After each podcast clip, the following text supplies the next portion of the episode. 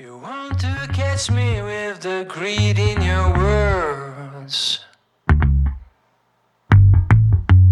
I'm keeping me captive, put locks on the doors.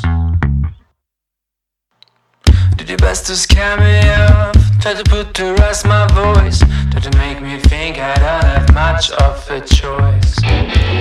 ¿Qué tal chicos, chicas? ¿Cómo estáis? Bienvenidos, nuevo capítulo de Fred Cycling Obsession, el podcast, capítulo 9.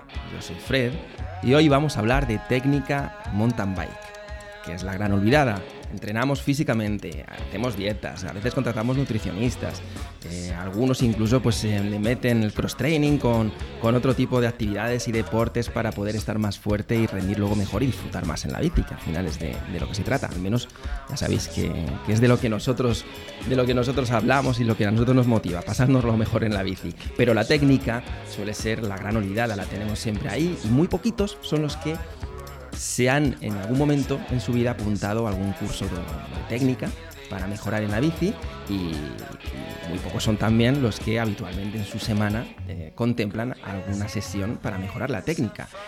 Y lo bueno, la buena noticia de todo esto es que la técnica, a diferencia de la física, de la forma física, pues perdura más en el tiempo. Así que es una inversión en un aprendizaje que yo considero eh, muy, muy relevante para que mejoremos, para que disfrutemos aún más. ¿no?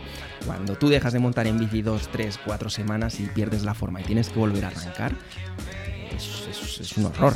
Y muchos eh, gastamos eh, dinero o hemos gastado dinero en preparación física y luego pues sabes que te va a durar un tiempecito hasta que luego pierdas la forma.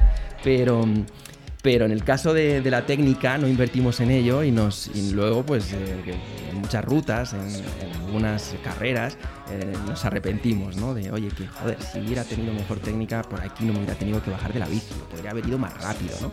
O otros, como en mi caso, que consideramos que tenemos muy buena técnica, pero es, somos autodidactas. Eso quiere decir que hay muchas cosas que no las hemos aprendido bien porque no hemos tenido a las personas adecuadas a nuestro lado y hay otras cosas que todavía no nos hemos llegado a atrever porque no sabemos muy bien cómo poder llegar a hacerlas. ¿no? Y como digo, con las personas adecuadas, que son con las personas que yo eh, tengo la suerte de compartir ahora con vosotros, que esta charla, una horita, horita y cuarto, hablando con, con gente que lleva toda la vida en esto y que y que algunos supongo que conoceréis. Hablo de mis invitados que son Chus Castellanos y Dani Castellanos. Son las personas que están detrás de Planet MTV y, y, bueno, supongo que si lleváis tiempo en el sector, lleváis tiempo en la bici, conoceréis perfectamente quién es Chus. Eh, no solo la experiencia y el tiempo que lleva durante estos 25 o 30 años que lleva dando formación por toda España a, a, bikers para mejorar su técnica, sino que además yo creo que es de los pocos, si no el único, que ha creado un sistema que empieza desde cero y que te lleva hasta donde tú quieras llegar a nivel, a nivel técnico. Y su hijo, su hijo eh, Dani, Dani Castellanos, que con tan solo 15 años es la envidia de muchos bikers y que tiene un nivel técnico brutal. Va a empezar a competir, nos, nos cuenta cositas en, este, en esta charla de, su preparación y, y, de los próximos retos a los que se enfrenta. Pero lo más interesante, hablando del método que ha creado Chus con todos estos años de experiencia, vienen a presentarnos una plataforma en la que han condensado todo este método. Una plataforma en la que puedes hacer su curso completo de técnica 100% digital, 100% virtual. Y esto es una pasada, porque a través de contenidos audiovisuales, de vídeos con muy buena calidad, puedes ir avanzando en cada uno de sus cursos. Si te apuntas, claro, tienes dos modalidades, hay una modalidad estándar y otra premium, lo acaban de lanzar hace poquito, pero una vez que eliges la tuya tienes acceso a todos los contenidos y no solo a eso, sino a las sesiones privadas con, con, Chus o con su equipo para que te analicen a través de la grabación de vídeos que tú, que tú hagas de cada uno de los cursos, te, corrijan y te ayuden a, a, mejorar y a superar cada lección. Me parece una, una pasada, me parece súper chulo que haya, que haya gente que esté invirtiendo en esto porque... Como, como, digo, me parece que, que, en un deporte de habilidad la técnica es fundamental, nos ayuda a disfrutar mucho más y que cualquiera desde cualquier lugar del mundo de habla hispana, en este caso, pueda apuntarse a un curso así tan, tan avanzado y mejorar eh, desde cualquier lugar cuando a ti te venga bien y poniendo un poco tú los ritmos que quieras para el aprendizaje, me parece que ya no, no tiene excusa el, el, típico no, no, tengo tiempo para mejorar en la técnica, cómo me voy a apuntar a un curso, que a dónde voy yo eh, un martes a las 9 de la noche a no sé dónde. O sea que creo que, que es una solución súper súper buena. De todo esto y muchas más cosas hablamos en la siguiente hora y espero pues que, bueno, que os anime a mejorar la técnica o que os anime a acercaros al mundo de Planet MTV, que son gente que, que saben mucho de esto y sobre todo pues que os aprovechéis del conocimiento, no, solo del conocimiento de Chu, sino de su capacidad para comunicar y para expresar las cosas que para mí es única y, no es fácil encontrar gente que, que te pueda ayudar a mejorar tu nivel pero que además sepa perfectamente cómo comunicarlo, cómo explicarte y dar justo siempre en el punto adecuado que hay que, que, hay que retocar para, para mejorar. Nada más chicos, os dejo este ratito con ellos, espero que, disfrutéis y, y, nos vemos en la siguiente. Un abrazo y que estéis muy bien, cuidaros mucho. ¿Qué tal chicos? ¿Cómo estamos? Muy bien. Venís de entrenar ahora, ¿no? Que decía Chus, de entrenar, de entrenar, ¿qué entrenáis vosotros? Que tengo mucha curiosidad por saber cómo entrenáis vosotros. Bueno, ¿qué estáis haciendo? Un poquito, un poquito de todo, depende también cada, cada día. Lo que está claro es que intentamos repartir eh, los entrenos o el montar en bici de todas las disciplinas que nos gustan, que son unas cuantas. Mm. ¿Pero qué, habéis hecho hoy, por ejemplo? Últimamente estamos haciendo más deep jump, saltos de dirt con eh, bicis rígidas y y me está gustando mucho. Estoy empezando a montar y mola. ¿Y eso dónde lo estáis haciendo? ¿En, en dónde barajas por ahí? ¿O en dónde? Hay, bueno, en Madrid hay varios sitios y ahora hemos estado en la J Indoor, que ahora viene el mal tiempo y también estoy dando unos cursos allí, pero vamos mucho a Tres Cantos también y están proliferando mucho todos los pump track estos por todas las localidades, que hay algunos que también tienen alguna zona de saltos. Pero nosotros nos movemos principalmente, así hablando de zona de saltos, de la J Indoor, de Tres Cantos y los saltos que hay en el circuito de BMX de campamento de toda la vida, que es donde hemos tenido el circuito donde empezamos a correr de pequeños y donde hacíamos las carreras. Que siempre que paso por ahí con el coche, siempre estoy ahí fichando a ver si hay alguien dando saltitos tenía mogollón de ganas de echar un rato con vosotros hablando de técnica, porque es una de esas cosas que, normalmente la gente nunca mete en su semana y hay un montón de excusas que se ponen siempre sobre la mesa de que me falta tiempo, que hay un montón de cosas por ahí que no me dejan mejorar en la técnica, pero teniendo a, a vosotros, que, que, yo creo que cualquiera que está en el mountain bike desde hace años en España, sobre todo, sabe eh, qué es Planet MTV, aunque ahora vamos a hacer una pequeña introducción que vosotros expliquéis mejor qué es esto de Planet MTV, pero yo creo que sois la mejor marca en la que alguien se puede acercar para, para mejorar en la técnica, ¿vale? Y yo además en estos años, llevo un par de años en los que estoy eh, más obsesionado con la técnica que nunca. Eh, llevo pues, igual desde los eh, desde el 92, creo, montando en bici. Y, en, y en, aquellos años, cuando empezaron las primeras copas de descenso, yo, yo las corría con una con una GT doble suspensión que tengo por aquí, una LTS, pero, pero realmente me he dado cuenta ahora con la edad que no, que no, que no tengo nivel. Entonces, ahora que estoy queriendo aprender de verdad a, ir fuerte bajando y todas estas cosas, te das cuenta de todo lo que te falta por aprender. Y, bueno, yo animo mucho a la gente y es una de las cosas por las que hacemos este programa y porque tenía tantas ganas de, de, juntaros, que además tenemos un reto muy importante hoy, que es que un tío de 15 años nos aburra en una en una hora de charla, porque estarás acostumbrado, Dani, a que las cosas van muy rápido y en el, y en el podcasting vamos a ir un poco más relajados, ¿vale? Entonces, antes que nada, venga, vamos a explicar qué es, qué es esto de Planet MTV, para quien no sepa qué es, y sobre todo para los que nos escuchan en Latinoamérica, que cada, cada vez hay más, pues, eh, ¿qué es Planet MTV? Pues mira, Planet MTV eh, surgió como una revista de papel en el año 2008, se llama Planeta MTV, que unos años más tarde, con el formato digitalizado y con todas las nuevas tecnologías, digamos que también, además de actualizar todos los medios que en ello teníamos, le dimos ese toque, vamos a llamar internacional, al nombre de Planet MTV. O sea, surgió como una revista de papel que estuvimos cinco años en el kiosco. Después pasamos a la plataforma digital donde seguíamos probando productos, haciendo cosas, a la vez que no hemos parado de dar técnicas y consejos de conducción. Lo que pasa es que la balanza ha ido cambiando y lo que más hacemos actualmente es eh, con la metodología que hemos desarrollado en 25 años dando clases, tenemos más eh, volumen de clases y cursos de técnica de conducción para todas las modalidades y niveles del mountain bike y seguimos probando material y bicicletas y producto en nuestra plataforma digital. Lo que pasa es que la balanza pues ha cambiado un poco, pero seguimos haciendo un poquito de todo. ¿Y mm, el tipo de gente que se acerca a vosotros en, en estos últimos años ha cambiado con respecto al que buscaba mejorar técnicamente hace años?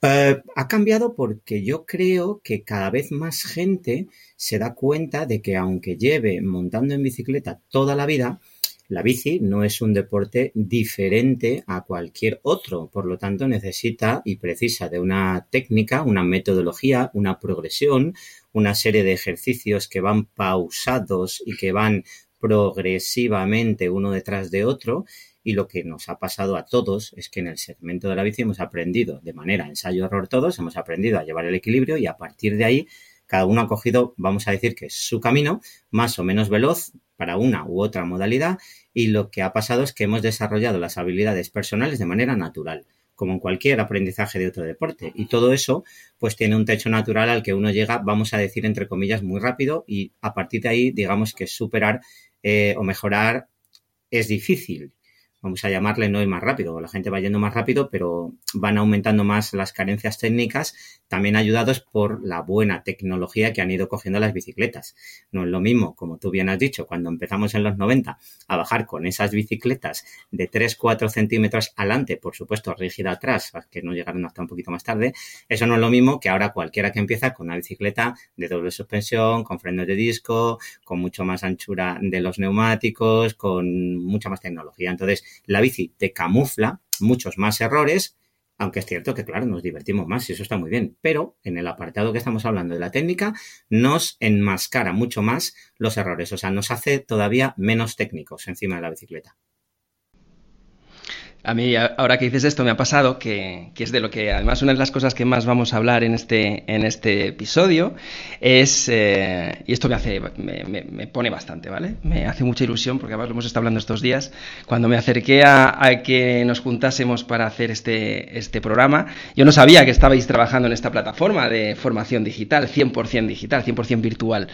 Y la habéis sacado hace poquito, hace una semana, hace 10 días, 15 días, hace muy poquito, ya están disponibles eh, lo que yo considero, quizá me equivoco, pero seguramente sea el primer ciclo eh, completo de formación de técnica mountain bike eh, completamente virtual o digital, como quieras llamarlo.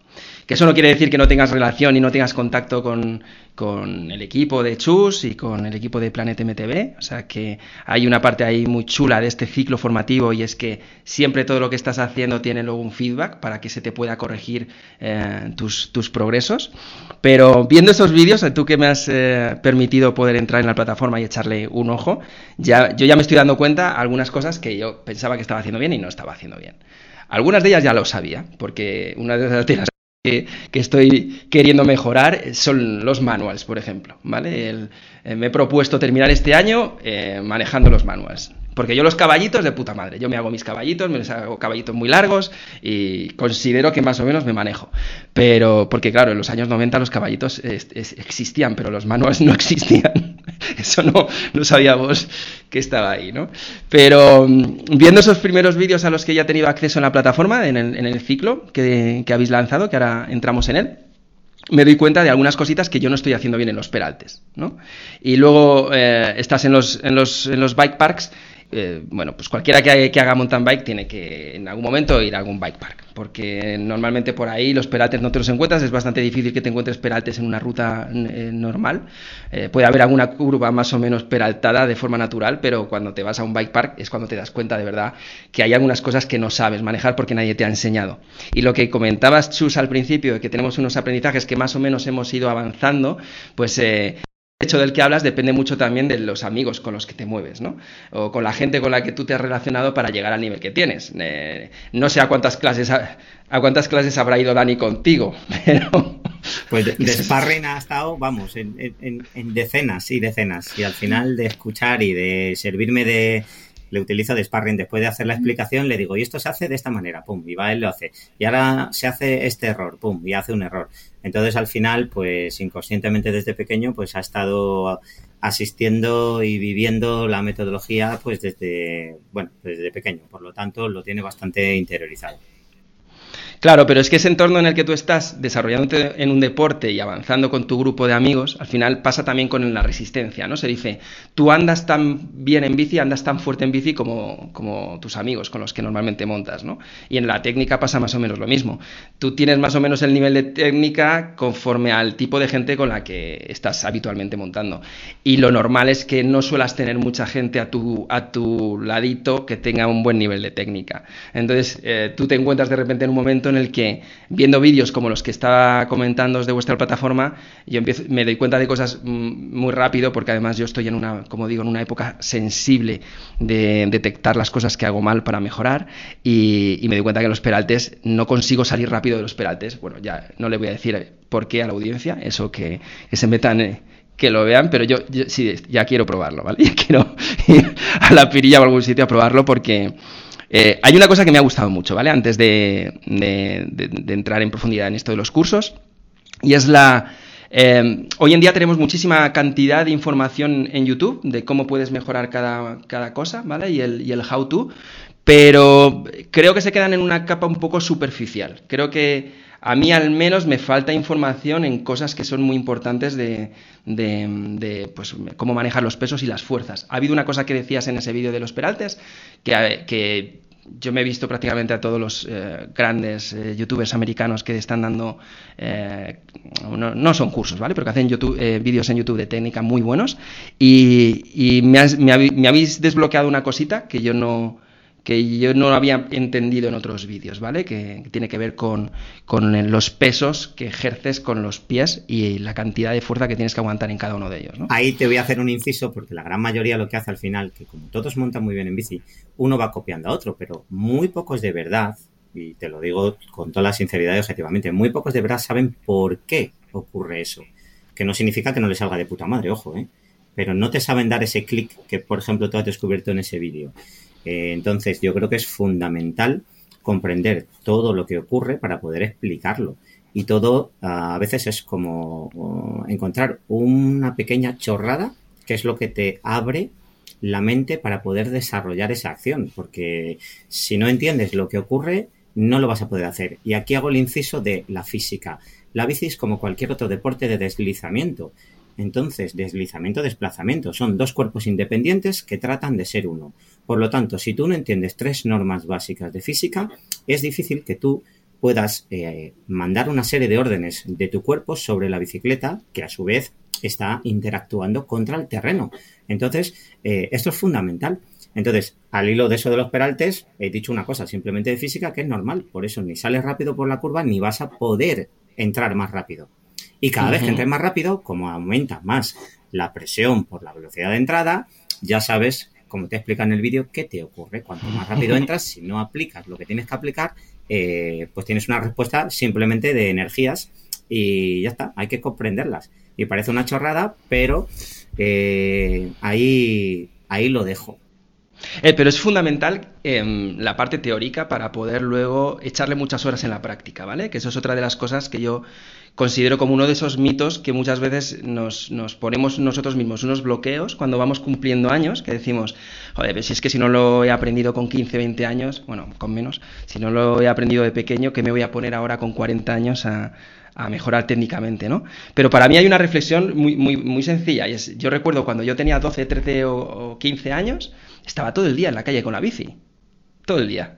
¿Cuántas horas le echaba yo a la bici de pequeño, ¿no? Con mis amigos a construir rampas para hacer el salto, para no sé qué, a ver quién hacía el cabellito más largo, eh, todo este tipo de cosas. Ahora de mayores no le dedicamos prácticamente nada de tiempo a la técnica y el, la semana que le dedicas media hora para intentar practicar un manual, no sé qué, que has visto en un vídeo, porque al final el, manual yo creo que es esa cosita que todo mountain biker queremos dominar, porque es lo que es lo más cool de, este deporte. Y, y, te pones un día media hora, acabas reventado y, ves, y ves el progreso súper lejos. Pero si luego lo, si lo tradujeras a horas, dices, no, no, ese mito de que solo se aprende de pequeño, claro que de pequeño es más fácil programar las cosas, ¿no? Pero, Cuestión de tiempo. Y que te sale de manera más natural porque copias más fácil. El cuerpo neuromuscularmente eh, pues simplemente responde mejor. Y ahora tenemos más bloqueos por una serie de, factores. Esto es normal. Pero Has dicho antes una cosa, antes estábamos todo el rato encima de la bicicleta haciendo eh, juegos, chorradas, eh, invitando a la bici a, hacer pues más gestos técnicos que otra cosa. Y ahora es al revés, invertimos mogollón de horas en el entrenamiento físico y apenas invertimos algo con el entrenamiento técnico. Entonces, pues como el famoso eslogan refrán, la potencia sin control no sirve de nada. Entonces hay muchísima gente con una capacidad de entrenamiento físico eh, y unos datos mm, abrumadores, pero que luego no los pueden desarrollar encima de la bicicleta porque en cuanto interactúan con el terreno para un elemento técnico, eh, no pueden desarrollarlo, se quedan ya estancados. Entonces hay que intentar equilibrar la balanza, hay que intentar eh, darle un poco más importancia a la técnica, pero también sabiendo qué técnica hacer, porque tú bien has dicho antes que, fue he visto a mucha gente, pero no me acaban de decir o no me acaban de hacer, sí, repito muchas veces las cosas, estoy muy motivado, eh, sí, pero es que eso no es todo, está muy bien la motivación, está muy bien repetir, pero acabas de decirlo, primero la teoría, saber cómo hasta el máximo detalle se realiza ese movimiento y después empieza a desarrollarlo en un entorno donde no tengas muchos factores que te estén distrayendo, o sea, que estés centrado en la tarea analítica del propio gesto. Y después empiezas a interactuar con el terreno. Te metes más variables, más irregularidades, más velocidades, más cosas, dependiendo de cada ejercicio, pues vas introduciendo más variables. Porque claro, eh, no todo el mundo eh, es capaz de, no, ninguno, somos capaz, capaces de introducir tres o cuatro elementos nuevos y menos aún a la intensidad que ya sabemos ir. O sea, 40 por hora tú no puedes ejercer una nueva técnica. Mm. Tienes que bajar tu ritmo y empezar a centrarte en el movimiento. O sea, todos los atletas, todos los deportes de alto rendimiento van así en la metodología. Pero es que además este deporte es muy técnico. Hay, otros deportes que son igual, igual de técnicos, como pues puede ser el esquí o el, snow, dependiendo de los niveles también a lo que lo practiques, ¿no? Eh, pero es que el mountain bike es un deporte muy técnico, pero curiosamente no se necesita o no se, bueno, no se exige tampoco ningún tipo de nivel técnico para la mayoría de las cosas, ¿no? Por ejemplo, en la carrera en la que nos conocimos en, en Canadá hace un montón de años, que es la, la BCBR, eh, es una carrera súper técnica. Que es el cross country como le llaman aquí. Aquí pones eso de cross country y alguno eh, te denunciaría y todo. De todo, bueno, ya sabes tú por dónde pasas. Cross country es pues campo a través, ya, está. Bueno, y, sin ir más lejos, en, eh, coincidimos hace un par de años o tres también en la Mediterranean Epic.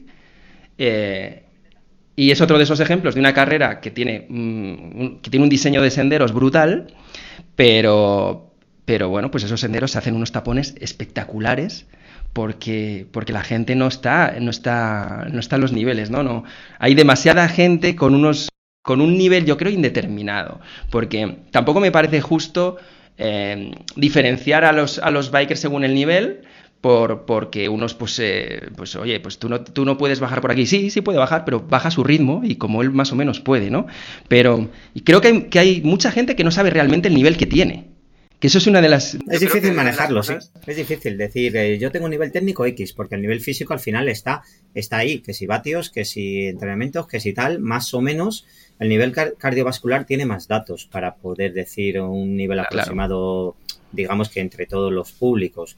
Pero cierto que el nivel técnico no hay nada. Te ponen las pistas de los colores, pero tú no sabes realmente eh, si eres capaz de bajar una u otra. Pero bueno, yo creo que pues como no es algo que se haya trabajado y no es, no es un aspecto prioritario todavía hoy en día, aunque vayamos creciendo ¿eh? en importancia, pues así pasa, que no, no está. Yo Vamos a ver, eh, yo lo que digo a todo el mundo, lo importante es pasárselo bien encima de la bicicleta. Lo que creo que es interesante, si puedes mejorar técnicamente, ganar seguridad, te lo vas a pasar mejor. Esa es, mi eterna discusión con, no solo con, amigos, sino con gente que se acerca a, nosotros, sea a través del medio que sea. Eh, y siempre, siempre propongo lo mismo. Es como, Em, en, el, en, el, esquí lo tenemos todo muy fácil, ¿no? O en, el, o, en el, o en el submarinismo, por ejemplo. Tú tienes que tener un curso, tienes que sacarte una titulación para poder hacer submarinismo por ahí, si no, no puedes. Solo puedes hacer snorkeling, no puedes hacer eh, submarinismo, digamos, de verdad, entre comillas, ¿no? Y en el esquí lo mismo, si tú quieres aprender a esquiar, lo primero que haces es inicias un, un curso de esquí y al menos con los fundamentos, cuando ya más o menos te manejas, ya a partir de ahí habrás aprendido a frenar, a manejar bien los pesos, a moverte bien en las curvas y luego dependerá de ti dónde pones ese techo, ¿no? Eh, pero me parece tan importante ver dónde, dónde pones tú el techo como saber el nivel en el que tú estás. Porque yo creo que tengo muy buen nivel, pero seguramente un día me voy con vosotros a la Fenasosa un fin de y me vais a poner en mi sitio. bueno, mm, quizá aquí deberías de empezar por el principio. Aquí, aquí pasa siempre. Mira, esto me pasa desde hace, bueno, no te voy a decir los 25 años, ¿vale? Llevo 25 dando clase, 11 años en concreto en la Cena Sosa, desde que se abrió el Bypark, y todas las semanas, no hay semana que no reciba un mail de alguien que efectivamente se quiera apuntar a un curso y que me, bueno, pues ya me escribo, oye, que estoy buscando un curso de nivel medio o nivel avanzado para tal, porque llevo tanto tiempo, porque compito, no sé qué, no sé cuánto. Digo, perfecto, si no, no lo dudo y seguro que bajarás por un montón de sitios. Digo, pero esto por cuestión de metodología y por una serie de aspectos, que esto no se está valorando cuánto rápido bajas o cuánto saltas, por una cuestión de conceptos metodológicos, todo el mundo tiene que pasar por el nivel 1 de técnicas esenciales en Planet MTB. Y al final, mm, todos nos acaban de agradecer o de dar la razón, es verdad, pues yo bajo muy rápido y bajo mejor que a lo mejor estos que han venido al curso, pero me acabo de enterar de una serie de cosas básicas para poder desarrollar mi potencial. Digo, y es normal que la gente como estos conceptos ni los hemos aprendido de pequeños, ni existe como tal todavía muy extendida una metodología, eh, vamos a llamarla que así docente y progresiva, pues todo el mundo piensa que como ya va rápido, lleva montando toda la bicicleta, esto del nivel 1 le suena como que es que si te están quitando los ruedines y te tienes que apuntar ese curso. No, no, no, no, ni mucho menos. Esto es una cuestión de conceptos metodológicos que nos hemos saltado todos en el proceso de aprendizaje del equilibrio. Y viene muy bien, y de hecho es la base para poder tú mejorar el nivel al que ya has llegado. Si no te vas a quedar estancado, no te puedo hacer mejorar. Por ponerte el ejemplo de la curva que has dicho tú, un paso por curva más rápido si no has visto este botón que te acaba a ti de activar, por ejemplo, Alfredo, el tema de el tratamiento de los pesos con las plantas de tus pies. Y a lo mejor estabas pasando ya mucho más rápido de algún tipo de público que me viene al curso. Pero no te puedo hacer mejorar si no, no apretas este botón. Y este es un botón que es básico. Por lo tanto, está en el curso de técnicas esenciales. Y ya en el curso de técnicas de progresión yo no lo repito. Entonces, mm, digamos que estaremos perdiendo el tiempo. Los alumnos, eh, el propio el propio interesado que viene nuevo pensando que tiene nivel alto y por supuesto el profesor, porque no está para repetirlo y ahora tiene que repetirlo los que han pasado por el curso de técnicas esenciales. Por ejemplo, me dirían, ¿y por qué tenemos que escuchar esto ahora? No, es que este pensaba que venía. Esto me pasó hace mucho tiempo y desde hace ya eh, más de 10 años eh, todo el mundo pasa por el nivel 1 en nuestra metodología Planet MTB y por esto que te acabo de decir, ¿eh? no porque uno vaya más rápido que otro todo el mundo viene y me dice, no, yo quiero un curso a nivel alto. Digo, mira, disculpa, no es un tema de cómo bajes y cuánto compitas, es un tema de metodología. Y nosotros, desde hace unos años, ya nos hemos dado cuenta de esto y lo siento, si quieres, pues te apunta a otro curso que no pasa nada. De, me refiero de otra persona que te quiera dar un curso a nivel alto. Tú, si te quieres dar un curso a nivel alto, te coges unas clases particulares con nosotros y ya vamos al detalle contigo. Pero bueno, esto es lo que, lo que ocurre. Hay mucha gente que considera que tiene más o menos un nivel hasta el punto de que les explica a sus, a sus colegas cómo tienen que superar ciertas cosas. ¿no? Eh, yo te lo digo porque a mí me ha pasado y, lo he vivido y he estado, gente que, que, pues que te dice, no, es que aquí pues tienes que sacar más el cuerpo, no sé qué, y es justo todo lo contrario, tienes, no tienes que sacar tanto el cuerpo, tienes que llevar el, el, peso más centrado, porque si no estás perdiendo eh, pues tracción en el tren delantero, estás perdiendo muchas cosas, ¿no? Y no va, no va tanto de eso, va a lo mejor mejor de la posición de los pies, o eh, gente que lleva tanto tiempo con los pedales automáticos que no ha llegado nunca a sentir los pies en los pedales. Ese es el gran problema de todo de los automáticos. Excelentes para la biomecánica y la potencia de pedaleo, pero vamos a decir que nefastos, por ser un poco dramático, ¿eh? tampoco quiero ponerme nefastos para todo el tema de la técnica. Que luego cuando puedes unir las dos cosas, obviamente es perfecto, porque tienes el anclaje, tienes la biomecánica y tienes la capacidad técnica, pero tienes que haber pasado o debería de, ser interesante haber pasado por la plataforma porque ahí es donde eh, los sensores neuromotores de la planta al pie no se quedan inhibidos y, y, sientes eso que estás diciendo tú. Si no, simplemente lo anclas y te pones a dar el power a tus piernas, pero, ojo, no controlas las plantas de los pies, que es muy importante. Yo, por ejemplo, nunca he llevado eh, automáticos. Nunca. Está prohibido todavía que lleve automáticos. Me parece fantástico. Yo si algún día tengo hijos, le haré lo mismo. ya dentro de poco Bueno. tenemos que empezar a utilizarlos, lógicamente, Para las combinados. carreras, sobre todo. Pero, eh, claro, el desarrollo de capacidad técnica que está adquiriendo es brutal.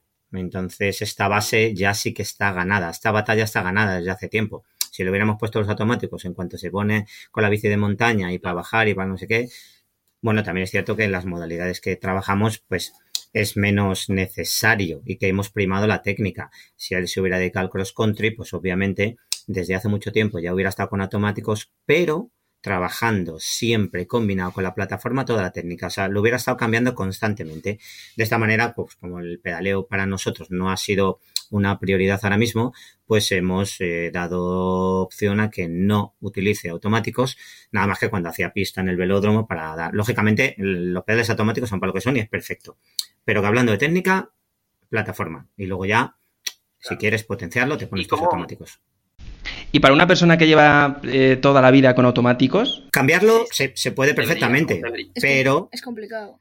es una etapa frustrante que todo el mundo se vence antes de. Y ojo, no solo se vence antes de, sino que empieza de una manera errónea, porque dice, venga, hoy para la ruta me voy a poner ya los eh, plataformas porque tal. Error. Porque en una ruta te vas a mm, sentir absolutamente impotente. Porque no sabes pedalear. Cualquier piedrecita, cualquier raíz, cualquier escalón, se te sueltan los pies. Eh, te vas a sentir como un pato mareado encima de la bicicleta. Entonces, el error ha sido poner las plataformas para hacer un tipo de actividad mm, por duración y por sitios por donde pasas erróneo.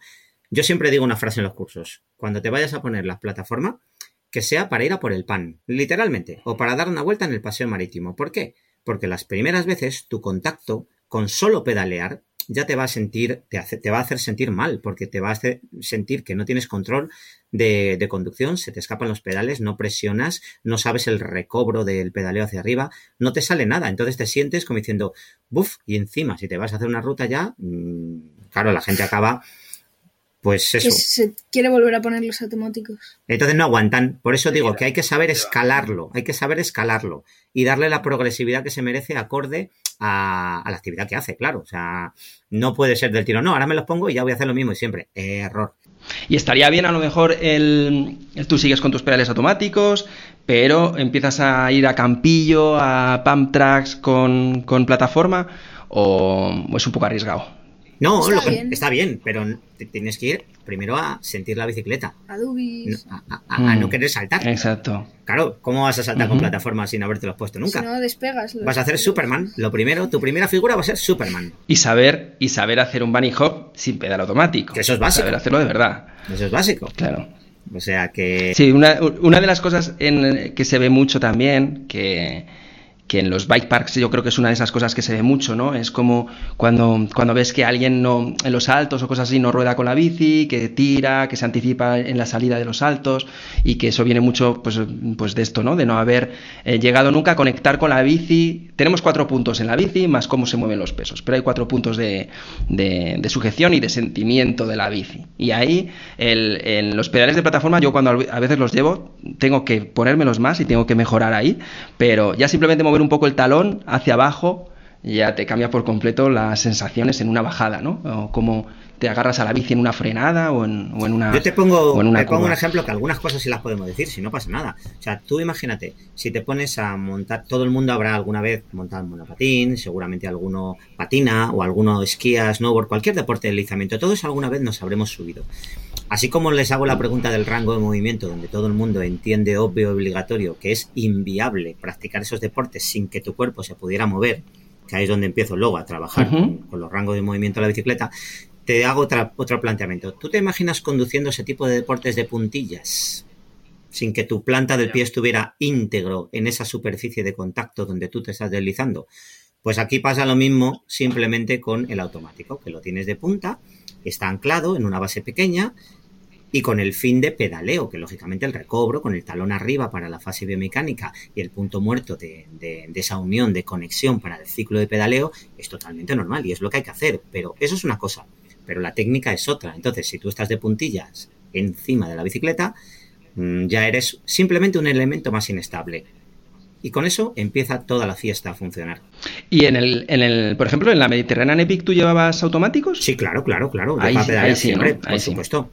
Que, por eso digo que mm. si esto es obvio, si los automáticos es una herramienta de puta madre, si el problema es que la técnica debes de aprenderla y debes de intentar desarrollarla con la plataforma para que sepas conscientemente desde la planta de tu pie y desde todos los sensores neuromotores qué activa, qué desactiva, qué actúa, qué no actúa, qué presiona, qué no presiona, cuándo, cómo, por qué, cómo te dan los golpes en la planta del pie que vienen de la rueda.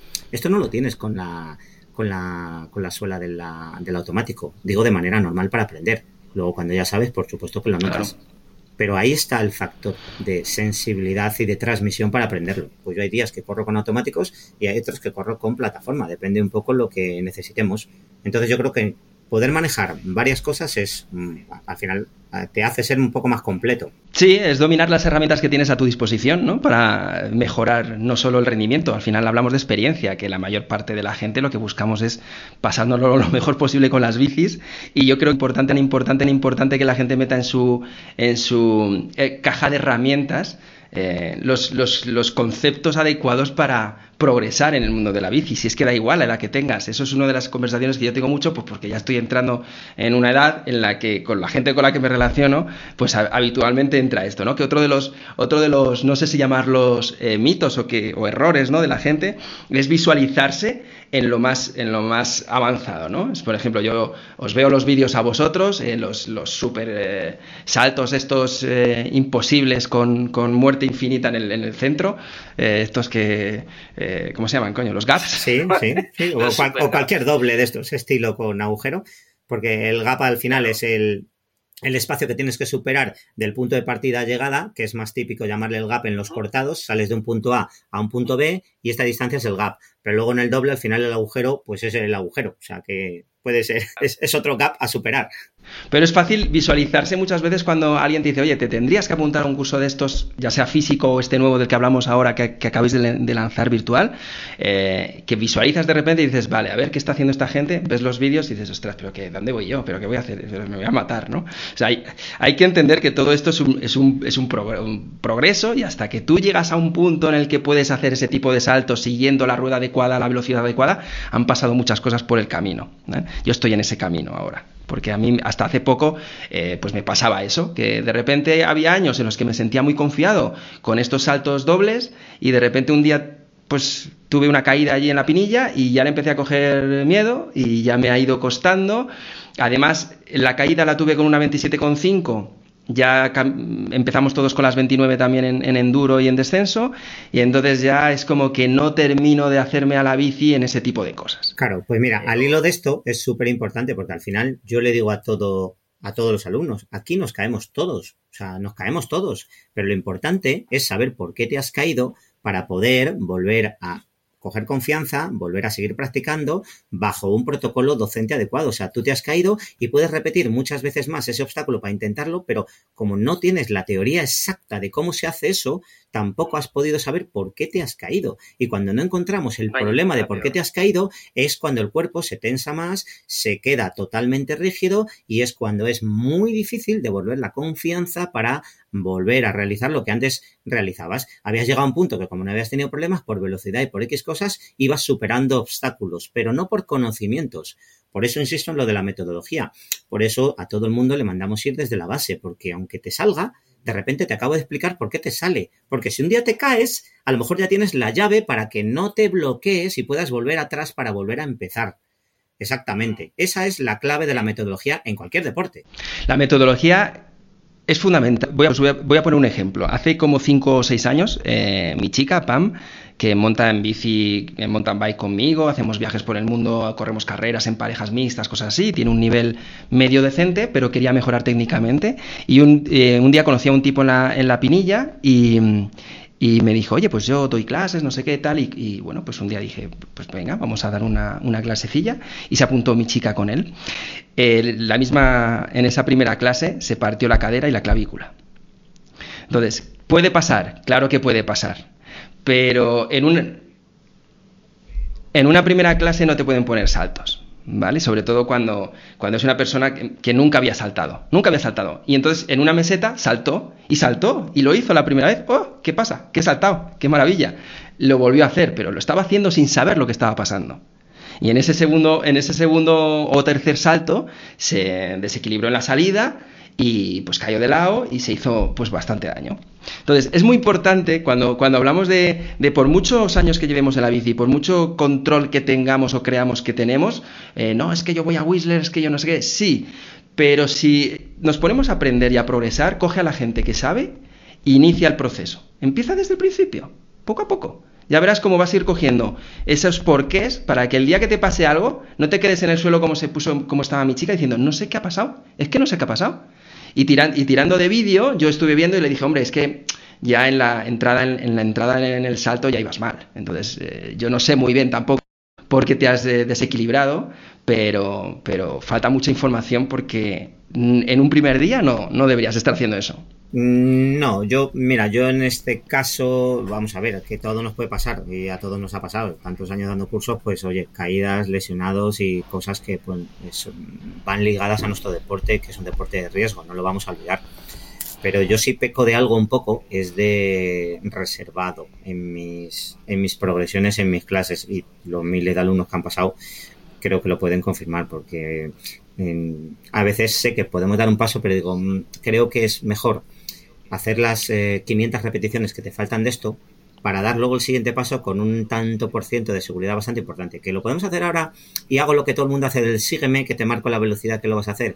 Claro que lo podemos hacer, pero tu cuerpo conscientemente no está preparado para afrontar esto con un tanto por ciento relativamente alto para que lo puedas superar. Que luego nos podemos caer todos porque nos caemos todos. Pero trato de como que rellenar muy bien ese vaso de tanto por ciento de repeticiones antes de dar otro paso. Entonces, si acaso, pues yo peco de esto. Prefiero no hacerlo para asegurarlo. Y el ejemplo está con Dani. Hay muchas veces que él quiere hacer cosas que yo sé que él hace, pero digo, mm, si es que esto lo vamos a hacer eh, la semana que viene cuando vengamos, o el mes que viene, o el año que viene cuando volvamos aquí, prefiero que sigamos rellenando estas repeticiones de base, porque cuando llegues aquí eh, es que lo vas a mirar y te va a dar la risa. ¿Vale? Entonces, trato de intentar minimizar los riesgos. Y entonces, o sea, que me lo aplico general. ¿Es un poco reservado? Pues sí, a lo mejor es un poco reservado. Pero porque trato de buscar eh, o trato de evitar las eh, lesiones lo máximo posible que todos tenemos y vamos a seguir teniendo en nuestro deporte. Pero si te puedes ahorrar alguna, son momentos que siempre hay que tratar de evitar. ¿Has tenido alguna fuerte, Dani, o qué? Mm, bueno, Sí tuve una caída fuerte, pero nunca de romperme nada y de estar mucho tiempo parado. Qué bueno. Porque eh, viendo tu Instagram estoy flipando un poco con el tema este de los saltos, de los cliffs.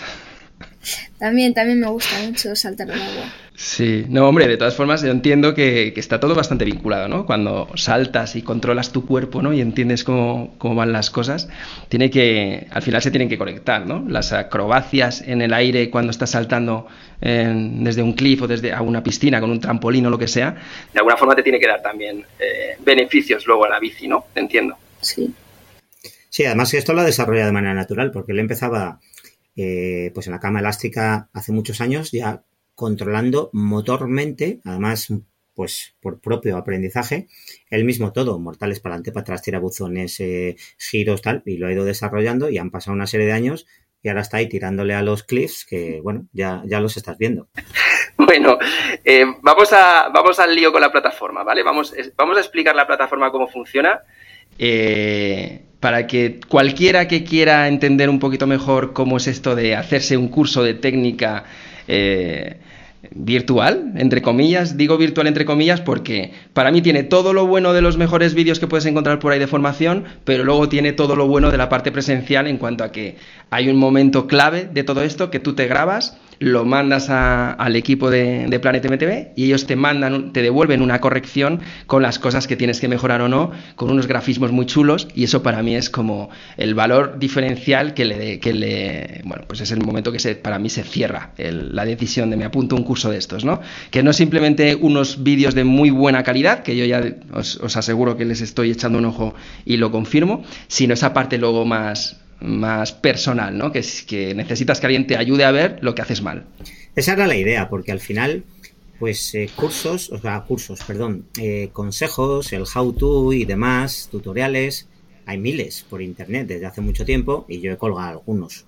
Lo que pasa que, bueno, pues yo colgo algunos y lógicamente, como tú habrás podido observar en este curso, no cuento ni una tercera parte de lo que de verdad hay que hacer. Siempre he dado un valor primordial a la personalización lo máximo posible, ¿no? Por eso, pues oye, hemos dado durante 25 años cursos presenciales y hemos marcado la diferencia desde el principio con el valor de la videocorrección, porque ya en los primeros eh, por ponerte un ejemplo, has hablado antes de la pinilla. Cuando abrimos la pinilla en el año 2002 o así, los primeros downhill training de la pinilla, que impartíamos ya los cursos ahí, grabábamos con los vídeos y ya corregíamos con los vídeos. Han pasado casi 20 años, ¿vale? De eso. Por lo tanto, le he dado un valor muy importante a esa personalización porque entiendo que el alumno se debe de ir del curso sabiendo todo y absolutamente lo máximo posible el por qué ocurre cada cosa. Porque una vez que se va del curso está él solo frente a su bicicleta y la posible actuación técnica. Y si no le ha quedado claro, no está. Los milagros del curso de ahora trazas por aquí, por allá, sígueme, no sé qué. Esto mm, creo que no es darle el valor que necesita ah, de información al propio alumno. Por lo tanto, esto siempre le da un valor muy importante. Entonces, el curso... Porque además, perdona, que, perdona que te interrumpa, eh, no todos cometemos los mismos errores en los mismos sitios y de la misma forma. O sea, que yo creo que por eso me parece tan valioso. Porque es que yo seguramente el error que tomo en una curva es muy diferente al que toma Manolito o Juanito, ¿no? Eso es. Por eso saber todo el proceso de protocolo desde el principio es muy importante. Y eso, si lo hemos estado implantando en los cursos presenciales, yo quería que tuviera dentro de lo que se pudiera lo máximo posible de mm, eh, vamos a decir, de, plasmarlo de manera real en un curso virtual, que dices tú, vale, virtual. Sí, yo te voy a dar 12 vídeos divididos en 5 bloques con todas las técnicas esenciales. Desde la posición de conducción, que ya ves cosas que dices, hostia, estos detalles, pues ya los voy a empezar a monitorizar, a presencializar en mi, en mi cerebro para mandar esas órdenes, porque todo el mundo baja, pero a lo mejor no hace una serie de acciones que son básicas para poder hacer otra cosa a mayor velocidad. Entonces, todos esos vídeos están bien explicados. Luego tienes el soporte del libro, del libro de técnica de conducción en formato digital. Pues lo teníamos en papel. Este es el libro de papel que lo tienes digitalizado debajo de cada vídeo para que tú puedas coger apuntes y vayas pasando y digas, ¿cómo era esto que ha dicho? Y lo miras o lo lees o lo que sea. Y bueno, eh, la ventaja del vídeo, que le das al pause, tiras para atrás y lo, lo, ves las veces que haga falta, ¿no? Luego tienes una serie de pequeños consejos al final de cada lección donde recuerda esto. Luego tienes el examen tipo test para que tú nos envíes y que te digamos si has acertado o no. Ahí me he dado cuenta de que, de que iba en serio, me he dado cuenta cuando tenía que responder preguntas. Eso es. No me jodas. Y, aquí pues viene eh, la parte diferencial, porque si ya esto está bien, porque te puede quedar bastante claro, yo quería dar algo de esa personalización que doy siempre en mis cursos de conducción. Mm. Bueno, pues aunque lógicamente sea un poco, vamos a decir, más rollo para todo el mundo, pero creo que es la clave del éxito de estos cursos virtuales. Tú te grabas tanto en las primeras prácticas que haces como en tus últimas prácticas, que es donde te voy a poder dar cuanto más feedback mejor. Bueno, tú te grabas como quieras. Yo te estoy recomendando que te grabes en las primeras veces que intentas esa maniobra y luego después de más en las finales. Nos lo envías y yo ese vídeo te lo voy a personalizar con nuestros consejos. Te pone los, las gráficas, las flechitas, en qué estás apoyando bien, en qué estás mal, qué deberías de hacer. O sea, un vídeo personalizado que te envían a ti en exclusiva para que puedas seguir trabajando y pasar al siguiente bloque. Y eso es lo que cada bloque de nuestro curso virtual tiene en, este, en este formato. Y yo creo que es la parte diferencial, porque poner solo los vídeos, pues por muy buena calidad que tengan, o por mucho más que te cuenten de lo que ya ves en internet que, que tú has podido comprobar, yo sigo intentando dar esa, esa personalización o tratar de hacer esa personalización a cada uno, porque como bien has dicho, cada uno tiene mm, momentos de aciertos y fallos en diferentes sitios y no todas las mismas correcciones valen para todo el mundo. Entonces, de esta manera estamos intentando personalizarlo.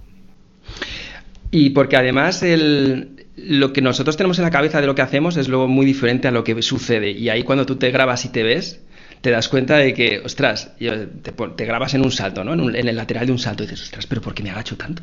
Si yo no, yo, yo pensaba que. Si yo pensaba que. que lanzaba mejor la bici y tal, y salto y voy ahí agachado e intentando llegar lo más rápido posible a la, a la recepción, ¿no? Así no voy a nunca saltar. El salto no es ir cada vez más rápido para poder hacerlo, tienes que lanzar el salto completo. Y hasta que no te grabas. Ahí entiendes el porqué, cuando tú te ves. Entonces, una cosa es lo que sentimos todos y otra cosa es lo que realmente está ocurriendo. Y cuando tienes al otro lado de la pantalla o en los momentos de las clases presenciales ahí al instructor adecuado, te dice, Manolito, pasa esto, esto, esto, esto y te señala tu videocorrección, te ves, lo focalizas le empiezas a poner remedio y tratamos de automatizar el nuevo gesto. Entonces ahí es donde está el valor diferencial de todas las correcciones en cualquier modalidad deportiva. Y hago siempre un inciso, o sea, todos los atletas olímpicos que son las referencias en sus deportes tienen varios entrenadores. Y, yo siempre me hago la pregunta, ¿qué pasa? ¿Que los populares aficionados de la bici no necesitan clases de técnica porque ya llevan montando en bicicleta 20 o 30 años? Pues yo creo que es una pregunta que nos debemos de hacer todos. O sea, todos estamos en constante evolución y más si tenemos la oportunidad de que alguien desde fuera, bajo un protocolo y una metodología eficaz, te ponga esos valores de progresión y los puntos de atención a cada movimiento y a cada gesto técnico. Entonces, eh, yo creo que eso lo debe hacer pensar todo el mundo. A mí me encantaría eh, poder tener más eh, feedback externo de todas las cosas que hago, porque por supuesto que estamos siempre mejorando. Y es más, con los años ya pues vamos empeorando cosas, o sea que hay que intentar mantenerlas. muy pocas, muy pocas. Estamos a tope. Tú además el año pasado ganaste o quedaste segundo en Whistler en una carrera, ¿no? Yo estaba por allí y de repente lo vi y dije que chus, que chus, que, ha hecho chus. De los Crank Wars, eh, estamos los últimos años, Dani también ha subido al podio en varios, estamos corriendo los últimos Crank Wars, en categoría pro, lógicamente en nuestras categorías de edades. Y sí, yo en los últimos dos años he ganado el garbanzo de H el A-Line he quedado segundo y el famoso Canadian DH también he quedado segundo. Entonces, bien, intentamos aparte de disfrutar allí competir. O sea que Dani también ha quedado segundo en el Garbanzo DH. Sí, y es una carrera complicada y 14 minutos de bajada es... A tope, ¿eh? ¿Cuál es el Garbanzo? ¿Cuál es el...? Garbanzo es la segunda silla de arriba. Utiliza todas las pistas negras, la conexión con la parte de la silla de abajo y llegas hasta. Es, el descenso más largo de allí. y luego había una parte de 40 segundos de pedaleo a la mitad del circuito. Cuando conectan. Claro, para conectar un, lado de la, vamos a decir, un lado del valle con el otro, y claro, aparte de técnico, tenía ese puntazo físico, ya no solo por los 14 o 13 minutos de bajada. Casi un minuto sprint. Sino por el pedaleo que tenías que dar para unirlo, ¿no? Entonces... ¿Cómo llevas eso del entrenamiento de resistencia, Dani? Bien, ahora estamos empezando más fuerte porque ya el año que viene es mi último antes de Junior y en Junior ya empiezan las cosas más serias, así que estamos este año empezando bien. Porque ¿qué objetivos tienes tú como corredor? ¿A qué, a qué se enfrenta un rider como tú en esta...? Pues todavía no está muy claro, pero más o menos pues correr en Copas del Mundo o eventos así importantes me gustaría bastante. Pero en downhill, ¿no? En DH. Sí, también me gusta saltar, pero lo que más tiempo estoy haciendo para... Yo creo que sí, que descenso es lo más importante. Luego otras cosas son secundarias, pero... Sí otras cosas son secundarias, te refieres a cosas como pudiera ser un Crank por ejemplo, para llegar a, ese circuito. Más, más modalidades, ¿no? Más de enduro, así yo creo, ¿no? Enduro, eh, algunas cosas de saltos, de trucos en bici, me gustaría también, pero... Ahora ten en cuenta, como todos los eh, jóvenes, pues el tema de la resistencia lo llevan y el entrenamiento así más prolongado, pues lo llevan todos peor. Entonces, claro, pues Dani pues eh, le interesa más o le gusta más bajar y hacer cosas explosivas que pues entrenar el cardiovascular largo, pues un poco como a todos los, jóvenes, pero ya tiene que empezar a hacerlo porque, claro, claro. todo el entrenamiento es muy importante, no solo la técnica. Es que es así, es que en el fondo eh, yo equiparo la satisfacción que tienes cuando has entrenado y estás fuerte y terminas alguna carrera de estas eh, de resistencia largas, esa satisfacción cuando la terminas es casi igual eh, o al menos yo las he vivido, igual que cuando terminas una carrera de técnica porque has llegado a un nivel técnico fuerte, ¿no? Que por eso creo que, ese entrenamiento técnico también eh, es fundamental. Yo corrí mi primera avalancha en los Alpes, en, en Alpe hace un par de meses. Eh, nunca había corrido una avalancha y, hostias, adicto total. O sea, me parece lo más divertido que hay. No sé si supongo que habréis corrido un montón de avalanchas vosotros. alguna que otra.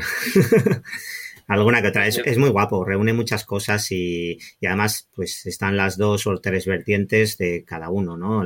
los que van a disputar ahí adelante, los que están en medio y los que van por atrás a disfrutarlo todo, ¿sabes?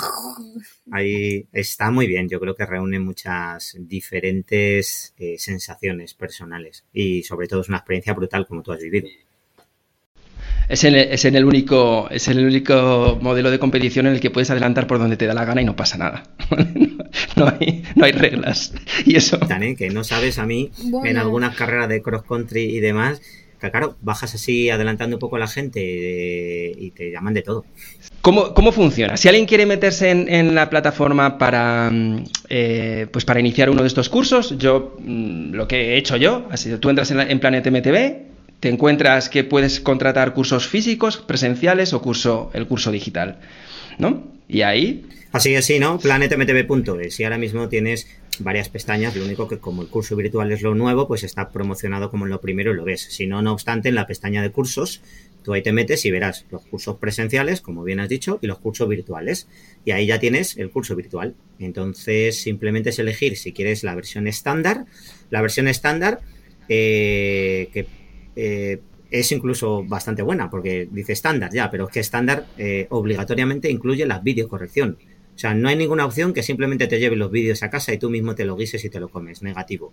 Todo el mundo quiero que pase con la interactuación nuestra porque creo que le podemos dar un feedback de un valor añadido importante. Por lo tanto, la versión estándar son 275 euros. El curso, eh, tú puedes hacerlo durante el tiempo que quieras. Tienes un año para hacer el curso. Entonces, no es una cosa que te vaya a durar una semana. Y menos si lo quieres hacer de verdad, porque tienes que hacer prácticas. Entonces, es un curso que tiene 5 bloques que tiene 12 vídeos en total y cada bloque pues tiene X vídeos y tú vas progresando, pum pum, según vas superando los temas, pues vas, eh, bueno, vas superando y completándolo. Y el curso se llama Técnicas Esenciales porque tiene efectivamente todo lo esencial, desde la posición de conducción hasta los saltos. O sea que yo creo que está muy bien. Y luego, en la opción premium, que vale 100 euros más, Aparte de todo esto y los vídeos personalizados, lo que tienes es que cada vez que acabas el bloque, que son cinco bloques, tienes entre 15 y 20 minutos de conversación personal, así en un estilo webinar, como estamos haciendo tú y yo ahora, eh, para aclarar cualquier tipo de duda o incluso aportar un poco más de cosas de settings o de cosas de que quieras. De, es tu tiempo, es tu espacio. Entonces, al final es un plus más para personalizar tu historia sobre la bicicleta.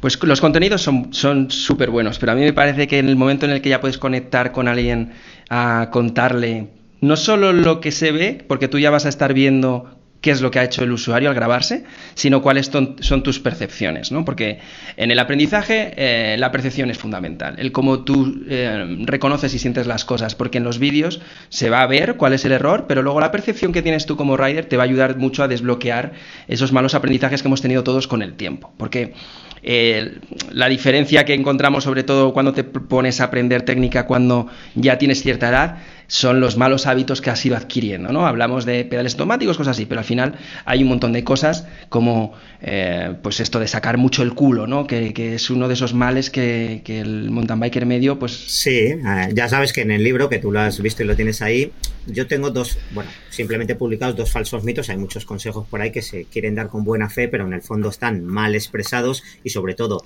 mal, eh, vamos a decir, tratados eh, que son los mm. peores enemigos que tenemos encima de la bicicleta. Entonces, el falso mito número uno es el culo atrás, que es una maniobra que si bien funciona perfectamente, el problema es que está sobreexpuesta, sobre ejecutada, se utiliza para todo y no se utiliza para todo, porque, eh, bueno, ejerce un trasfondo de cambio de pesos que puede ser mucho más negativo que positivo en la mayoría de acciones. Entonces, hay que saber cuándo, cómo y por qué.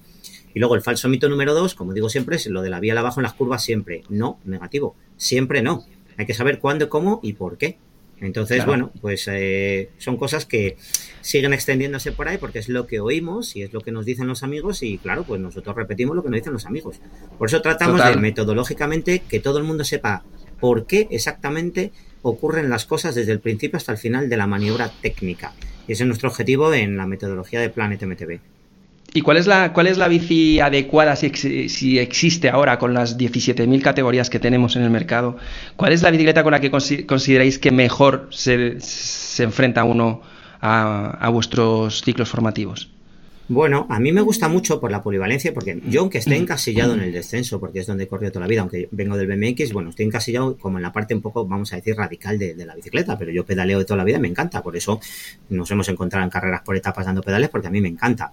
Yo creo que la bicicleta todo uso hoy en día con la tecnología de 120-130 alrededores ¿eh? de recorrido es ideal para disfrutar del pedaleo, de rutas más largas y más cortas y con ese puntito de técnica de bajada que nos permite hacer cosas, pero, pero claro, eh, hay gente que, pues, eh, que le gusta a lo mejor más bajar y solo quiere eh, pues bicicletas de doble suspensión de largo recorrido. Pero para mi opinión, para poder sacar como la bicicleta ideal eh, para todo uso en cuanto a lo que es mountain bike, pues yo concibo el mountain bike como poderme hacer una ruta de kilómetros, disfrutar de una buena subida de trialera, dejándome el hígado físico, pero disfrutando el momento técnico de cada roca, de cada raíz, de cada escalón, de todo, y a su vez bajar y soltarme y disfrutar de esos escalones, de esos saltos, de esa combinación de juego de centro de masas con todo el equilibrio que yo conlleva. yo considero el mountain bike como un todo, por eso la bicicleta 120, 130 alrededores a mí es fundamental para eso. Y cuanto más va avanzando la tecnología, incluso te permite subir un poquito más de recorrido para seguir pedaleando bien y subir bien y disfrutar al final más de la bajada, que es en el fondo donde técnicamente mejor nos desenvolvemos y donde más nos gusta, ¿no? Pero yo encuentro que por ahí, hoy en día, puede estar el, rango adecuado para disfrutar de todo, ojo, ¿eh? porque hablamos de todo, de subir, de pedalear y de bajar. Sí, me, me gusta que no hayas hablado de, no le hayas puesto la etiqueta. Vamos a, vamos a ponerla, una bici de trail. ¿no? Sí, sí, el mountain trail, efectivamente. Los nombres están segmentados un poco por lo del recorrido y me parece perfecto, trail o mountain, sí pero que para el final, para la gente que lleva todo el mundo montando en bici, es el mountain bike de toda Es el cross country, eh, eh, ¿verdad? Claro, Tú fuiste a hacer una carrera de cross country y yo cuando voy allí me hago un cross country. Claro, ese es el mountain bike que hacíamos cuando podíamos en los 90 tener una Rock pues mira, una bici rígida, rígida con horquilla. Luego pues se fueron introduciendo cosas, pero yo coincido. Yo soy amante de las bicicletas trail barra all mountain. Tengo, eh, yo creo que la, la Ibis Ripley que yo tengo para mí es la bicicleta más completa. Si solo me quedara con uno, me quedaría con esa. Todas las marcas tienen una en esa, en esa categoría y disfrutas prácticamente en todo, eh, cualquier cosa que vayas a hacer con la bici, incluso pueden llegar a ser rodadoras si te acoplas bien a ella y no llevas la potencia muy alta. A mí, para mí también es la que siempre elijo cuando no sé qué bici necesito, ¿no? Eh, cuando me voy por ahí de viaje y no sé qué bici llevarme, me llevo la, la Ripley. ¿Y tú piensas igual, Dani, o tú prefieres más enduro o más cañera? A mí me gusta más enduro y descenso, pero nunca viene mal hacer un poco de todo para tener las bases pues, de todo. Pero es eso, porque lo del pedaleo todavía no lo lleva, pero él también disfruta subiendo técnico. Lo que pasa es que como la condición física no se ha trabajado, pues ahora lógicamente pues no le mola, pues como a mí de pequeño. Yo venía al BMX y era explosivo, me ponías a dar pedales por ahí más fuerte y no quería ni verlo. Es normal. Entonces, pero sí, yo creo que todo, todo a su, a su edad y a su momento, ¿no? Pues eh, bueno, yo, yo, en esos años, cuando yo tenía tus años, yo estaba todo el día en el Pardo, porque yo me criaba ahí en, el Pardo, no estaban las líneas que hay ahora, éramos, cuatro gatos, pero sí, yo recuerdo que nosotros no éramos tanto de BMX en esa época y quizá por eso no cogimos la técnica a, a la que has llegado tú, porque lo que teníamos a mano era el Pardo, entonces pues montábamos bastante y hacíamos al final rutas medio, medio larguitas. Y al final, fíjate, el desarrollo de cada uno, según ha crecido en la modalidad, te voy a decir más, eh, por necesidades propias de esa modalidad, se han desarrollado mayores o menores hábitos y gestos técnicos. Toda la gente que ha empezado de manera natural desde pequeño con el trial o el BMX, como son modalidades donde implica 100% que tu cuerpo se mueva dinámicamente para superar los obstáculos y para el caso del BMX, además de los obstáculos a una cierta velocidad, pues ya es has desarrollado de manera natural y lo llevas un poco inherente, natural, esos gestos técnicos más amplios. Todo el mundo que ha empezado directamente con la bicicleta de montaña, al llevar el asiento en la altura de pedaleo adecuado, que es como se tenía en los 90, tu rango de movimiento y tu capacidad de aprendizaje de ese rango de movimiento era realmente nula comparado con lo que deberíamos de tener para interactuar con el terreno. Entonces simplemente ha pasado eso, que no teníamos un rango de movimiento y ahora eh, ese espectro de movimiento no lo controlas. No lo mm. controlas. Y las tijas telescópicas y las geometrías nuevas pues nos hacen crear una falsa sensación de control, pero cuando luego la cosa se pone eh, complicada, pues eh, te das cuenta de que no, que no estás controlando. Eso es, te ayudan, pero lo ideal es dar unos cuantos pasos atrás y decir, a ver, vamos a aprender de nuevo eh, más que de nuevo, vamos a aprender cómo conducir una bicicleta, porque yo ya sé ir encima de la bicicleta, ya tengo mi desarrollo del equilibrio, ya sé ir a 40 por hora por los senderos y por ahí, pero no sé conducirla. Entonces, ya que hoy en día cada vez más tenemos más Ferraris, vamos, como digo siempre, vamos a ir aprendiendo a cambiar las marchas para disfrutar un poquito más de todo, de todo el conjunto de esa, esa tecnología que nos permite pasar por un montón de sitios, que no te lo pase la bicicleta y que es, es, fundamental para encontrar el... Yo siempre, por lo que surgió además también nuestra marca, Fred Cycling Obsession, es eh, la búsqueda de la experiencia completa con la bici, ¿vale? ¿Cuánto, ¿Cuánta más experiencia podemos conseguir? Entonces, no me interesa tanto el rendimiento físico al máximo nivel. Eh, sí que es importante, tienes que tener un buen rendimiento físico, tienes que comer bien. Todas esas cosas para nosotros son como, son como obligatorias, pero es igual de obligatorio para mí el tener un buen nivel técnico y el viajar con tu bici, ¿vale? Eso para mí es como lo que Exacto. Con eso yo consigo hacer el, círculo completo. Y hay una cuestión que también se repite bastante a menudo, que es la falta de tiempo. Entonces, yo voy a contar cómo lo hago yo, que es muy sencillito. Básicamente es, eh, pues con el trabajo y las obligaciones que tenemos en el día a día, es complicado muchas veces incluso sacar eh, tiempo para entrenar con, con, la bici y mantener un poco el estado de forma, que es lo que más se penaliza cuando llevas un tiempo sin montar en bici, la vuelves a coger y ahí es cuando viene el drama si no eres un e-biker, ¿no? Pero si consigues sacar dos o tres días a la semana para salir con tu bici, yo lo que estoy haciendo es que si normalmente hago dos horas, dos horas y cuarto, dos horas y media, me reservo media hora para la técnica en esa misma salida. Entonces, me busco un sitio según lo que quiera mejorar, me busco un sitio, ahora con, el curso vuestro va a ser más fácil, porque ahora voy a tener más claro qué practicar, ¿no? Porque hasta ahora lo estaba yo haciendo a mi bola y decía, bueno, pues me voy a ir a hacer una zona que sé que hay trialeras, hacer un poquito de trial, a subir un poco las raíces, pues sin, sin pedalear, haciendo un poquito de trial, no sé qué. O me voy a ir a tal sitio que sé que hay una zona buena para practicar manuas. Pero si tú te planteas que esas dos horas, dos horas y media de ruta, te guardas 20 minutos, 30 minutos en una zona tranquila para mejorar algo y encima te buscas un sitio donde poner el móvil y te grabas, pues es una forma de poder ir evolucionando en el curso a la vez que interiorizas en tus ratitos en el día, vas viendo vídeos, interiorizas la técnica, luego no es tan difícil luego ponerlo en práctica. No te tienes que ir a, ningún sitio difícil, ni irte lejos, ni lo puedes poner en tu día a día. Precisamente los sitios difíciles para aprender son negativos, porque te, te descentran de la tarea. Tú cuando aprendes una nueva praxis motriz, un nuevo elemento, un gesto técnico que tienes que desarrollar, tienes que estar centrado absolutamente en la tarea y no puedes estar aprendiéndolo en un sitio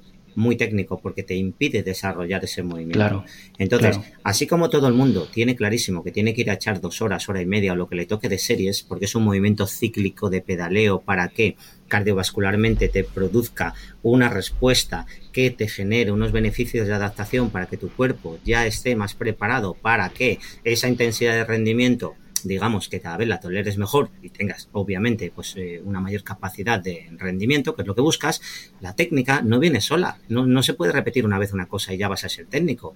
Así como estás repitiendo todos los días una serie de minutos y horas tu entrenamiento cíclico cardiovascular, tienes, por muy aburrido que pueda parecer, repetir y repetir los gestos técnicos para que se te queden automatizados y cuanto más los vayas repitiendo, más intensidad le vas a poder ir dando. Esto es igual con el entrenamiento cardiovascular. Lo que pasa es que, bueno, como aparentemente se ve menos, la gente prioriza más el entrenamiento cardiovascular al técnico, pero lo ideal es que fueran los dos de la mano. Eh, pues... Eh, Pero si hablamos de aburrido, me parece mucho más aburrido hacerte 17 series en, un kilómetro de subida que el estar haciendo, practicando eh, algo de técnica que además si te estás grabando, enseguida ves las evoluciones, aunque sean pequeñas, ¿no? Y yo creo que además hay lo bueno del instructor que él mismo te reconozca tu, mejora, ¿no? Decir, oye, mira, mira de dónde has empezado y mira dónde estás ahora, ¿no? Eso mola mucho. Totalmente, eso es, está clarísimo, pero fíjate, si hay una cosa que es muy desagradecida del entrenamiento cardiovascular, es que en cuanto dejas de montar una serie de días, enseguida tu forma física se va. Y ojo que la técnica perdura más en el tiempo que la condición física. Entonces yo creo que es un valor añadido para poder trabajar en él. Eh, repite la técnica dos, tres veces, a lo mejor te desoxidas y ya la tienes. Pero tú en dos salidas no tienes el punto físico que tenías después de un macrociclo de entrenamiento. Entonces eso yo creo que también debería de entenderlo más la gente y, prestarle un poquito más de cariño y atención porque precisamente la técnica te suele durar muchísimo más que la condición física. Entonces te puedes enfrentar a retos, vamos a decir que moderando controlando un poquito tu capacidad cardiovascular porque el físico, eh, perdón, el técnico te va a ayudar a rendir mejor. Entonces, eh, bueno, yo creo que hay que saber jugar bien con las dos es inversión en el aprendizaje, ¿no? Yo creo que si en algo no tienes que tener eh, usura es en la inversión en el aprendizaje, porque eso perdura para toda la vida. Pero bueno, ya terminando, eh, dos cositas. La primera es, ¿qué podemos hacer con los oyentes para que, bueno, pues tener un detallito con ellos, a ver si se les puede hacer algún tipo, pues no sé, alguna cosita. Pues vamos a tener, eh, para empezar, esto ya no se vende, por ejemplo, porque se han acabado las unidades, pero yo tengo algunas. Entonces te voy a dejar eh, un par de unidades para que puedas sortear entre todos los, eh, todos los seguidores de tu página. Vale. El libro. Este, perdona, porque como habrá gente que escuche el podcast, que habrá gente que no vea las imágenes que escuche el podcast. Hablamos del libro, físico, El libro físico de técnica de conducción de, de, Planet MTV, donde también está incluido esos consejos de entrenamiento, esas pequeñas rutinas en función del tiempo que tienes, eh, pues te vamos a, ofrecer para que puedas sortear algunos. Y con los cursos virtuales vamos a poner un, descuento especial para los, seguidores y los lectores de, tu página igualmente, para que tengan un 10% de, descuento en, en cualquiera de las dos opciones de los cursos virtuales, tanto la opción em, estándar como la opción premium. Vale. Ese descuento del 10%, que me parece muy generoso, vamos a limitarlo a una, a una serie de unidades, ¿vale? Para que los primeros se beneficien y, corran, porque si no, eh, esto no va a ser eternamente.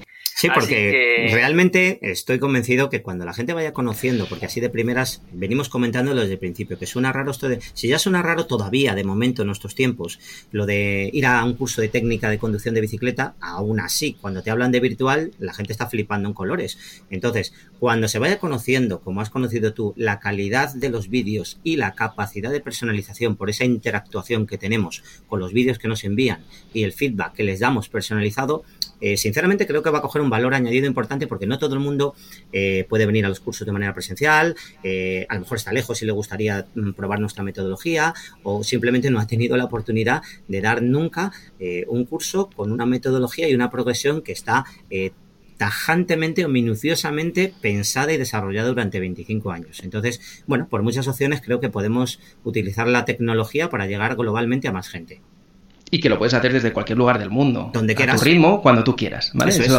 Así que bueno, vamos a dejar toda la información por ahí y de todas formas yo voy a eh, generar varios contenidos sobre esto porque, eh, como digo, es una de esas cruzadas en las que yo estoy metido, una de esas misiones que me mola, que, creo que todo el mundo va a mejorar mucho y va a disfrutar mucho más, porque yo lo he visto en la cara de mi chica, lo he visto en la cara de gente cuando de repente progresa técnicamente y no se imaginaba que podía bajar por tal sitio, ¿no? O cosas así y ves... y esa satisfacción en nuestro deporte, es un deporte tan emocional, yo estoy seguro que, merece la pena invertir en ello. Pero ya para terminar, y una de las cosas que además tengo muchas ganas de preguntaros a vosotros, que es algo que estamos añadiendo al final de las, de las charlitas con, con la gente con la que estamos compartiendo en el podcast, es que mm, que me, digáis, que me digáis cuál es el sitio que más os gusta para montar en bici, qué sitios os gustaría estar ahora montando en bici, da igual eh, del lugar que sea. Y, no sé quién de los dos quiere empezar, yo me imagino que... Empieza Dani. bueno, pues Whistler es donde más nos, o al menos me gustaría estar, supongo que tú también, porque, bueno, hemos estado ya, yo cuatro años consecutivos, hasta este que no hemos podido ir. ¿Tú llevas siete?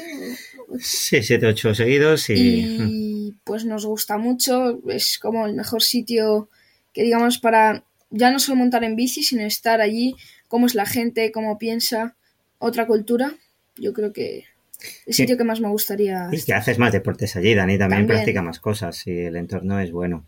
Hombre, un sitio, si me tengo que dar con un sitio, es que es muy difícil, porque yo sí que he viajado ya un poco más que Dani y me encantan tantos sitios que, es difícil decir uno. Es cierto que Whistler tiene una atmósfera diferente, porque obviamente tienes bajadas muy bonitas, senderos muy bonitos, preparados, todo, pero lo puedes encontrar en muchos otros sitios del mundo y por supuesto en España. Lo que pasa es que, claro, atmosféricamente, culturalmente y el trato que recibimos allí y cómo se respira el vivir de nuestro deporte, pues te, vamos, te teletransporta, o sea, es como muy idílico. Entonces, luego puedes hacer un montón de cosas más adicionales, porque es un sitio deportivo y de naturaleza brutal. Es verdad que, un poco tópico a lo mejor yo también decir Whistler, pero porque es que hay muchos sitios por el mundo. Eh, también Nueva Zelanda, no hemos ido, pero... Es el sitio que está pendiente por ir. Tiene muy buena pinta. Hay muchos sitios, hay muchos sitios. Yo yo no me voy a quedar con uno solo. Simplemente voy a recalcar que me gustaría encontrar en ese sitio un poco de todo lo que me gusta con esa cultura de respeto y de compartir, donde todo el mundo está disfrutando de todo sin mirar eh, por encima del hombro a nadie, sea cual sea su nivel, su color, su forma o lo que sea. Y es cierto que en Whistler hemos encontrado eso muy bien.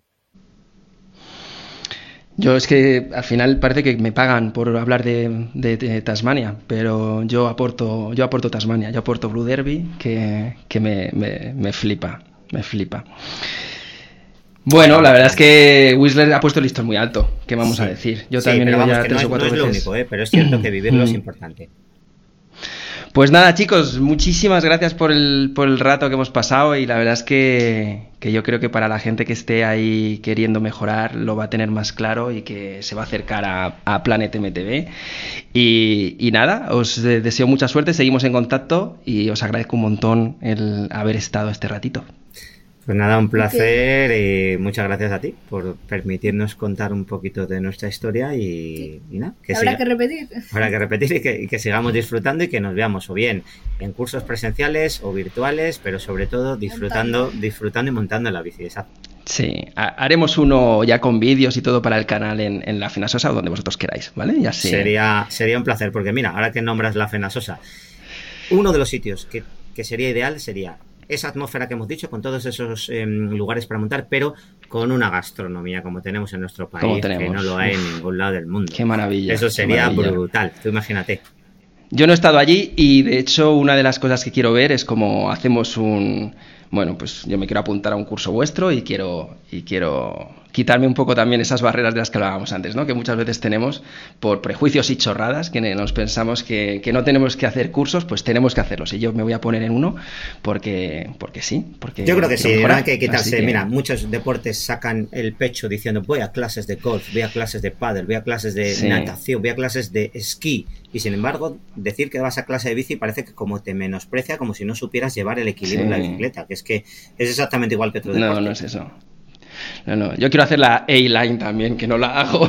quiero hacerla. que no hago esos saltos. Vas a encontrar la clave para hacerlo. Luego ya está en el desarrollo de cada uno, el cómo progresa, pero la clave la va a encontrar todo el mundo, porque si algo es cierto, que a nivel teórico todas las respuestas están. Luego todos tenemos nuestras dificultades para llevarlo a la práctica, pero que no falte por lo menos la comprensión teórica y el por qué salen las cosas. Eso no puede faltar. Pues ya sabéis, chicos, Planet MTV, no sé ni los años que llevan esta gente en el mundo del mountain bike, pero 25 o 30 años por lo menos. Y el nivel que podéis encontrar con Chus y su equipo, que son un porrón, no lo vais a encontrar fácilmente en ningún sitio. Y de habla hispana, vamos, mucho menos, ya os lo digo yo.